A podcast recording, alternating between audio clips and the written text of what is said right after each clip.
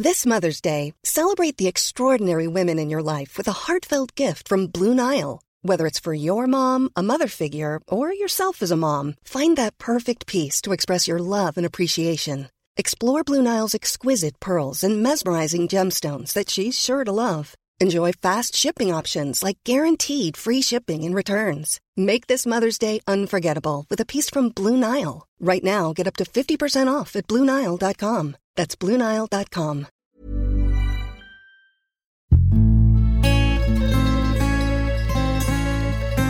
Die Weinwirtschaft.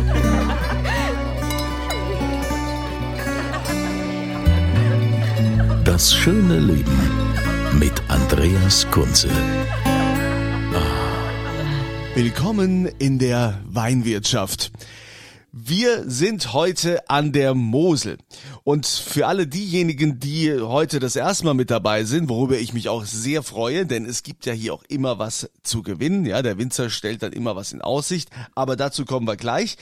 Denn ich mache ja diesen Podcast, um mehr Aufmerksamkeit für deutschen Wein zu bekommen.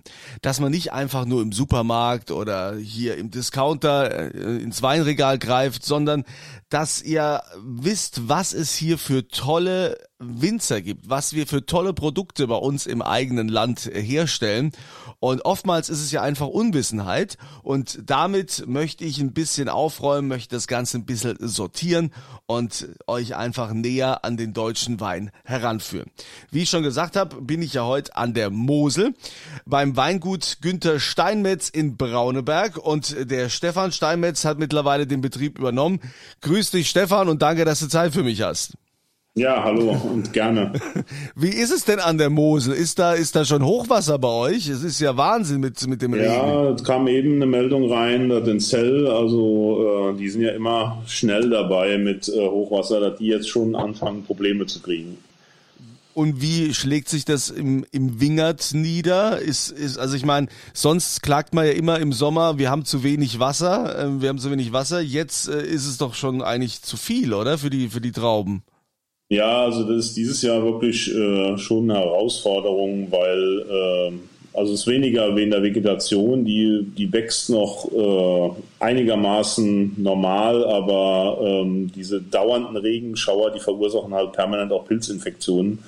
Und das ist schon eine Herausforderung, äh, da äh, die Oberhand zu behalten. Also es ist wirklich sehr, sehr, sehr viel Regen in den letzten vier Wochen gefallen. Gut, euch gibt's ja schon über über 100 Jahre, so dass ihr ja auch Erfahrung habt mit äh, unterschiedlichen Wetterlagen und äh, wie man äh, einen tollen Wein auch macht, wenn jetzt die klimatischen Bedingungen nicht die allerbesten sind. Dieses Weingut seit 1900 gibt's euch. Was ähm, zeichnet euch denn aus? Natürlich denke ich mal eine große Tradition, aber was war euch denn schon immer wichtig? Was hast du so mit in die Wiege gelegt bekommen? Ja, also mein Vater, der hat schon immer äh, im Prinzip naturbelassene Weine gemacht. Das heißt, die Weine äh, werden in keinster Weise behandelt im Keller. Also es gibt keine Schönungsmittel, keine Entsäuerung, keine Ansäuerung, keine Enzyme, keine gezüchteten Hefen. Und äh, im Außenbereich äh, arbeiten wir auch mittlerweile weitestgehend naturnah. Also das hat mein Vater schon in den End-70ern angefangen, indem er vollkommen auf äh, Insektizide verzichtet hat und wir haben das dann weitergeführt. Und mittlerweile äh, ist auch der Pflanzenschutz äh, zu über 80 Prozent äh, Bio, also Biostandard. Also ich höre ja immer wieder von vielen, die sagen, also äh, früher war nicht alles schlecht. Also man hat früher schon viel richtig gemacht und dann irgendwann kam dann dieser Trend, dass man plötzlich angefangen hat mit dem ganzen Pflanzenschutz und mit dem ganzen Megadünger und das wird ja jetzt alles nach und nach zurückgefahren. Also immer mehr Betriebe, die das äh, ja schon immer so machen, die haben gesagt, also wir müssen es jetzt doch wieder machen, wie das die Urgroßväter äh, damals getan haben.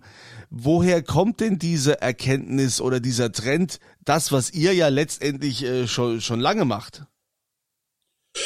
Ja, das ist, das ist so eine äh, schwierige Sache. Ich meine, ähm, äh, man kann natürlich äh, über, über Pflanzenschutz oder auch über Düngung einiges beim Ertrag regulieren, aber wenn man qualitativ hochwertige Weine machen will, dann kommt man automatisch wieder zu äh, einem naturnahen Weinbau. Also das ist eigentlich zwangsläufig. Ja, geht also gar nicht anders, ja. Also ja, beim Weinbau ist es ein bisschen anders wie, wie äh, äh, in der regulären Landwirtschaft, wobei das da natürlich äh, im Biobereich auch ähnlich ist. Wenn man hochwertige Weine erzeugen will, muss man halt auch die Mengen reduzieren. Das ist ganz klar. Und das geht äh, am besten über naturnahen Weinbau. Ja, aber wenn man die Mengen reduziert, dann muss man ja wahrscheinlich auch, dann hat man ja auch, gerade jetzt bei euch an der Mosel mit den Steillagen, da hat man viel Handarbeit, da hat man ja auch ähm, hohe Kosten. Ja, ja, die Produktionskosten sind bei uns schon äh, ungleich höher wie in anderen Gebieten. Also äh, äh, wir haben ja sehr, sehr viel Handarbeit, gerade bei uns im Betrieb. Wir haben äh, 95 Prozent Steillänge. Also wir bewirtschaften jetzt äh, äh, nicht ganz 13 Hektar und davon äh, sind äh, fast 12 Hektar Steilhänge. Und das ist schon sehr arbeitsintensiv. Und vor allem, wir haben auch sehr viele alte Rebanlagen, wo man wirklich gar nichts maschinell machen kann, sondern die wirklich nur äh, mit der Hand zu bewirtschaften sind. Tja. Das, was, kostet denn so, so eine Flasche bei euch jetzt, also so, so ein Einstiegswein? Ja, der einfache, ich sag mal, der, der Basis in der Literflasche, weil aber auch äh, alles aus Handarbeit, äh, äh, also Ernte und auch die Sommerarbeiten, was aus Handarbeit äh, produziert wurde, fängt bei 8 Euro an. Und dann haben wir natürlich, äh, ich sag mal, im normalen Segment Weine, äh, die bis 40 Euro gehen. Und darüber gibt es dann halt noch so Spezialitäten wie Eisweine, die sind natürlich dann auch aufgrund der Produktionsart und Kosten auch nochmal etwas teurer. Aber wenn du sagst, der Liter Riesling für acht Euro ähm, und ihr habt hohe Produktionskosten, ähm, legst du da dann eigentlich drauf? ja, bei, beim Literwein ist, ist nicht mehr wirklich was verdient. Also äh, von der Produktion her sind die Mittelklasse bis äh, hochwertigen Weine dann schon interessanter. Ja. Aber äh, wir brauchen ja auch nicht mit, mit äh, äh ich sag mal, günstigen Weinen zu konkurrieren, weil das würde keinen Sinn machen bei den Produktionskosten, die wir eh haben. Wenn du jetzt mal so die, die letzten Jahre Revue passieren lässt, ähm, da hat sich doch an der Mosel richtig was getan. Also habe ich zumindest das Gefühl, dass an der, dass die Moselweine wieder ein Renommee haben. Klar, man kennt das ja noch von, von ganz früher. Äh, ja. Traben Trabach ne, hat in alle Welt geliefert und äh, war da ganz, äh, ganz begehrt, äh, der Moselwein. Dann äh, gab's leider eine größere Krise, aber jetzt geht's doch wieder richtig ab an der Mosel. Ja, ja, also die, die ähm, natürlich haben die Winzer auch einiges in der Qualität getan in den letzten 30 Jahren, aber man muss ja mal auch äh, sehen, wir haben schon äh, extrem gute Lagen und extrem gutes Terroir und äh, die Mosel war ja mal einer der teuersten Weine der Welt. Ne? Die vorletzte Jahrhundertwende. Und äh, wenn man guckt, so verschiedene Weingüter, die Versteigerungen wie Egon Müller oder auch Molitor oder verschiedene andere, die erzielen ja schon äh, grandiose Preise. Ja, da, da musst du jetzt auch noch hin. Ja, das, äh, da sind wir dran. Versuchen wir. sind wir dran. Ja, äh, wie seid ihr denn, wie seid ihr denn dran? Also du hast ja schon gesagt, ne? Also ihr verzichtet da auf Düngemittel und äh, da wird auch nicht gespritzt und so. Also und größtenteils sowieso alles Handarbeit. Ja, da, da, muss man natürlich immer, das ist so, so eine Sache. Ich bin da kein Fan davon, das äh, zu äh, beschönigen und schön zu reden. Es gibt äh, in unseren Breitengraden keinen Weinbau ohne Pflanzenschutz. Ne? Also nicht spritzen geht nicht im Weinbau. Das geht generell auch nicht im Bio-Weinbau. Ne? Ja. Man kann aber auf äh, umweltschonende äh, Mittel zurückgreifen. Okay. Aber ähm, was macht denn jetzt, was machen eure Weine aus? Beziehungsweise sind die schon immer so? Oder, also hast du da quasi angeknüpft? Oder hast du Prinzip, gesagt was Neues? Ja, im Prinzip, also wir, wir machen beides, aber das Gros ist ja bei uns der Riesling. Und der Riesling äh, ist eigentlich ein Typus, weil wir, wir, produzieren ja auch hauptsächlich trockene Weine, also äh, der Ur, Urtypus, äh, äh, wenn man jetzt in die äh, Vorkriegszeit geht, war ja schon zum großen Teil trockene Weine. Und äh, wir produzieren heute eigentlich wieder Weine, äh, ja, kann man sagen, wie, wie vom Krieg. Ne? Also trocken ausgebaute Rieslinge, die äh, spontan vergoren sind von alten Reben, zum Teil im Holz ausgebaut, zum Teil auch ein bisschen moderner im Stahl, je nachdem. Und äh, eigentlich ja, produzieren wir äh, wieder diese, diese großen Weine oder versuchen diese großen Weine von, von der Jahrhundert, also von der vorletzten Jahrhundertwende wieder zu produzieren. Mhm. Und mein Vater hat eigentlich immer beim Riesling nur spontan vergorene, äh, im Holz ausgebaute Rieslinge und, und zum größten Teil trockene Rieslinge ausgebaut. Also ich meine, ihr habt ja auch äh, Top-Lagen, ne? Also hier Brauneberger ja. Juffer zum Beispiel, das ist ja ist ja mega, Peace Porter, Goldtröpfchen. Äh ja, ja, ich bin allerdings in den letzten Jahren auch noch äh, hingegangen, in den letzten 20 Jahren, seitdem ich den Betrieb übernommen habe, und habe gezielt alte Lagen gesucht, die früher mal berühmt waren oder die früher mal bekannt waren für äh, hochwertige Weine und ähm, da kriegt man auch noch äh, wirklich interessante Parzellen mit alter Bestockung äh, zu kaufen zum Teil, weil die heute halt nicht mehr so bekannt sind. Und da machen wir eigentlich die, die, die stärksten Weine raus. Ne? Mhm. Also, also Du, du, wenn ich jetzt auch sehe, ich meine, äh, du bewirtschaftest rund 12 Hektar, das ist ja schon viel an der Mosel. Ja, das ist für einen Moselbetrieb schon relativ groß, vor allem weil, wie gesagt, so 95 Prozent Steilang ist. Und äh, ich bin ja auch mehr oder weniger mit meiner Frau äh, allein. Und äh, wir haben nur die Saisonarbeiter. Also wir machen alles andere komplett selbst. Ne? Das heißt, du stehst von morgens bis abends im Weinberg und wenn du nicht da bist, bist du im Weinkeller oder, oder deine Frau. Ja, also ich habe äh, ich hab, äh, bei den bei den Saisonarbeitskräften habe ich schon jemand, der sehr lange kommt und der äh, im Außenbereich auch selbstständig arbeiten kann. Aber äh, der Keller allein, die Vermarktung und auch äh, das ganze rundherum, das ist schon sehr umfangreich. Und dann bin ich natürlich auch so viel wie geht immer auch noch mit in den Weinbergen. Mhm. Was was trinkst du so am liebsten außer trockenen Riesling? Also von, von äh, euch von euch jetzt gibt's denn was, wo du sagst, hey, das ist so mein Favorit?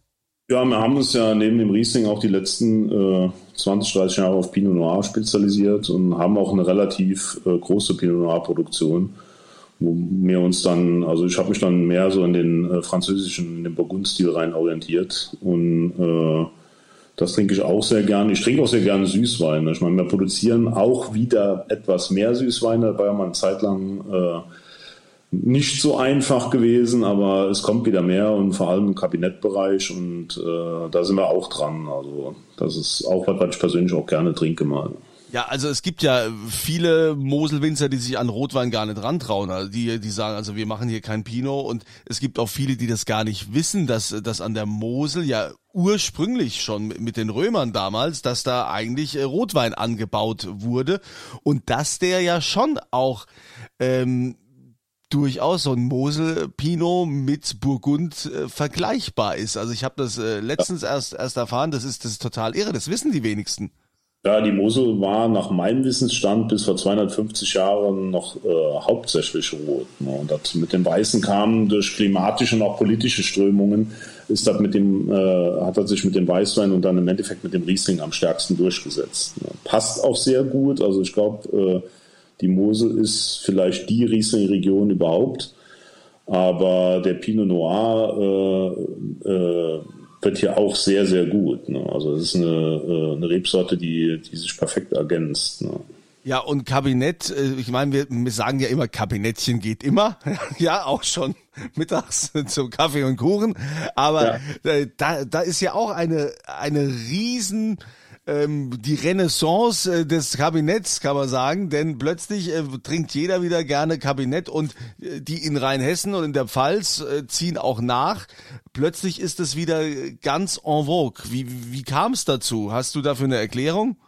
Ja, das, äh, das hat wahrscheinlich zwei Gründe. Zum einen äh, werden die, die trockenen und insgesamt schwereren Weine halt eben durch die, die Klimaerwärmung auch immer schwerer.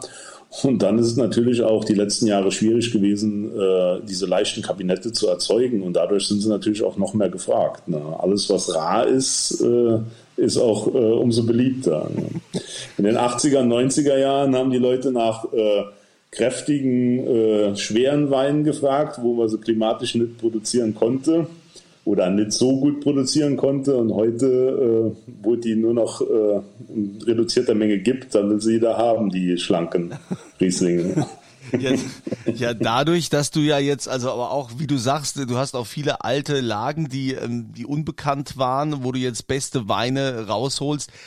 Da, da hast du ja mit Sicherheit auch ein Riesenportfolio, was du da bedienen musst, oder? Ich meine, wie viele verschiedene Weine habt ihr denn? Ja, ich habe, äh, ich, wir sind über 20 Kilometer hier in der Mittelmosel verteilt und also der Haupt, die Hauptproduktion ist jetzt äh, hier vom Nachbarort Mürheim aus bis äh, de, den Fluss hoch bis nach Neumagen und wir haben auch 20 verschiedene Lagen und äh, wir haben auch bis zu 30 verschiedene Einzelfüllungen im Jahr.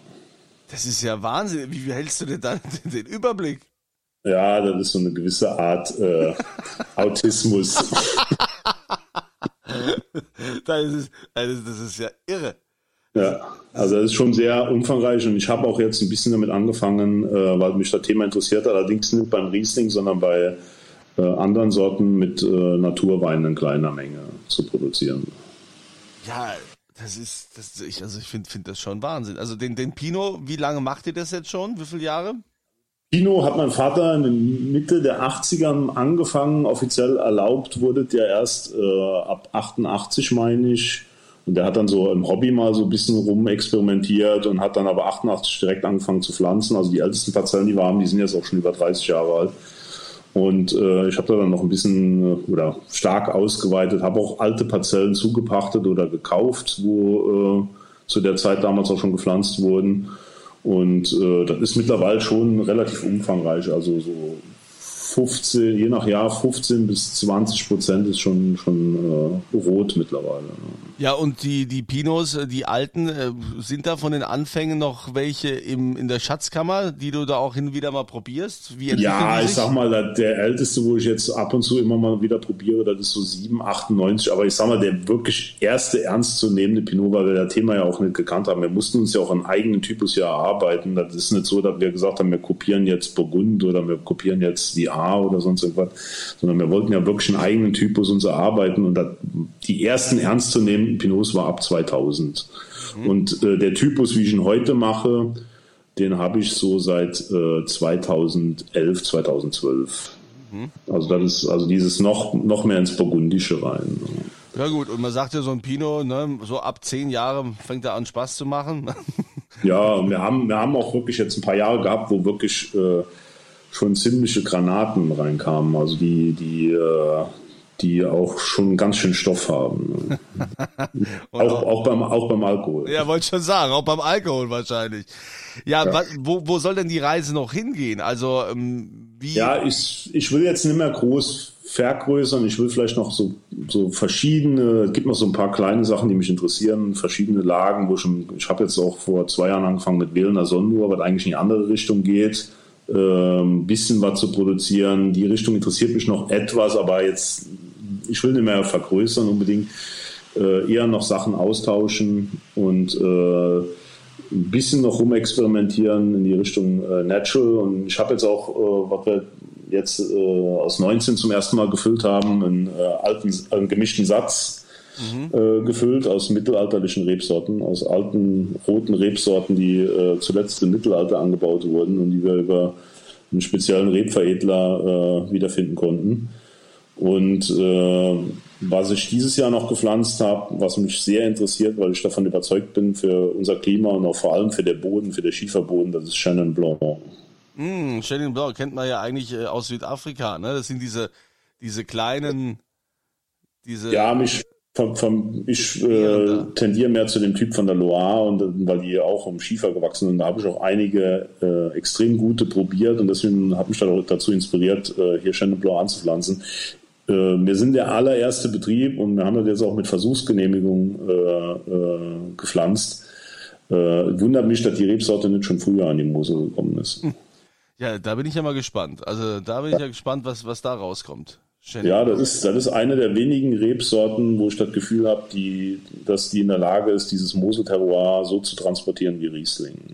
Ja, also klingt mega spannend. Also ich frage mich natürlich, wenn man mal auf deiner Homepage ist und mal guckt in deinem Shop, was es da für Weine gibt, wie man da den Überblick behält, weil das ist schon, das ist schon eine mega Auswahl. Für mich einfacher wie für den Kunden. wahrscheinlich, ja. Aber ja. Ähm, äh, das ist äh, echt Wahnsinn. Es ist toll, also was, was, was ihr da macht und vor allen Dingen, ja, dieses Traditionelle und trotzdem auch zu sagen, hey, wir experimentieren mal ein bisschen oder ich, wir wollen mal, mal gucken, noch in eine andere Richtung gehen, das ähm, finde ich sehr, sehr spannend. Und ähm, was ich ja immer wieder gerne frage, wenn ich schon mal so einen Winzer auch jetzt von der Mosel da hab, was kann denn die Mosel, was sonst kein anderes Anbaugebiet kann? Filigranität. Also ich sag mal, in dem Maße, wie die Mosel kann, ist selten. Mhm. Und äh, auf der anderen Seite jetzt auch die letzten Jahre, äh, die Weine haben auch immer mehr Stoff, aber sie verlieren nie die Feinheit. Also die werden immer, immer kräftiger, natürlich auch die warmen, durch die warmen äh, Jahre, aber dieses einzige Art, diese einzigartige Kombination aus Klima und äh, vor allem dem Boden, äh, das gibt es nicht so oft in der Welt. Ach, ich liebe die Mosel. Das ist schön. also, und jetzt kommen wir natürlich zu dem Moment, auf den sich hier immer alle besonders freuen. Und das gibt's zu gewinnen. Lieber Stefan, wir verlosen ja immer eine Flasche eine besondere ja. Flasche aus einem bestimmten Jahrgang oder Magnum oder was auch immer, eine Flasche, zu der du was sagen kannst für unsere Weinkenner, für die Weinliebhaber, ähm, die besonders ist. Ja. Welche Flasche hättest du denn da anzubieten? Was würde dir da in den Sinn kommen? Also ich hätte ja gerne, wir hatten ja äh, beim 19er Jahrgang äh, äh, unheimlich äh, gute Bewertungen beim äh, James Suckling, also Stuart Piggott. Und ich hätte ja, würde ja jetzt gerne die eine von den 100 Punkten trockenen äh, Neumangner Rosengärtchen zusteuern, aber ich habe leider fast nur noch eine Flasche. Aber ich sag mal, der, der zweitstärkste, äh, das ist aus unserer Monopollage, aus dem äh, äh, Drohner Großen Hengelberg, also ein Lage im Alleinbesitz, äh, der Reserve. Das ist also unser unser stärkster trockener Wein, also neben dem Rosengärtchen. Wow. Das habe ich auch nur noch ein paar Flaschen von, aber die würde ich beisteuern. Oh, das, das ist lieb. Diese Flasche äh, nehmen wir gerne und äh, ihr könnt also mitmachen dann auf podcast.kunze.tv und da gibt's dieses Formular. Die meisten von euch kennen es schon. Ihr gebt die Adresse ein und dann äh, die Antwort zur aktuellen Frage, weil wir haben ja immer eine Quizfrage. Wie viel Hektar bewirtschaftet denn der Stefan. Wie viele Hektar? Ja, ist kein Schätzspiel, nicht wer am nächsten dran ist. Wir brauchen also die genaue Zahl da bitte eintragen. Und äh, natürlich aufgerundet oder abgerundet, also nicht mit Kommastellen oder so, sondern äh, wie viel Hektar, wir haben ja darüber gesprochen in dem Podcast, das eintragen auf podcast.kunze.tv und dann mit ein bisschen Glück gibt's den Wein. Stefan, ich danke dir. Es ist mega spannend. Wahrscheinlich könnten wir äh, hier noch äh, stundenlang äh, erzählen, aber jetzt, wo ja die Krise wieder rum ist, wo man auch wieder probieren darf, wo man wieder reisen darf, denke ich mir, ist es für die meisten einfach angenehmer, dich mal besuchen zu kommen, mal an die Mosel zu fahren und mal zu probieren. Und, nicht, und nicht nur die, sondern ich natürlich auch. ja, das würde mich besonders freuen. Stefan, das wäre nochmal ein Erlebnis hier an der Mosel. Aber ich glaube, man schafft es gar nicht, dein ganzes Portfolio durchzuprobieren. Danach ist man wahrscheinlich klinisch tot. Das schafft man an einem Tag nicht. Das schaffen meistens nur die trainierten Kritiker, die ganze Portfolio durchzuprobieren. Ja, das sind ja die, die ausspucken. Ich spuck ja nie. Also deshalb. Äh ja. ja, dann wird es äh, schwierig. Also, dann, äh, ich bin gespannt auf den Chenin Blanc, wie der sich entwickelt ja. und auf deine weiteren Projekte. Alles Gute, auf bald mal persönlich. Und euch danke ich wieder, dass ihr mit dabei wart hier in der Weinwirtschaft. Ich wünsche euch eine schöne Woche, freue mich aufs nächste Mal und denkt dran, immer volle Gläser. Die Weinwirtschaft.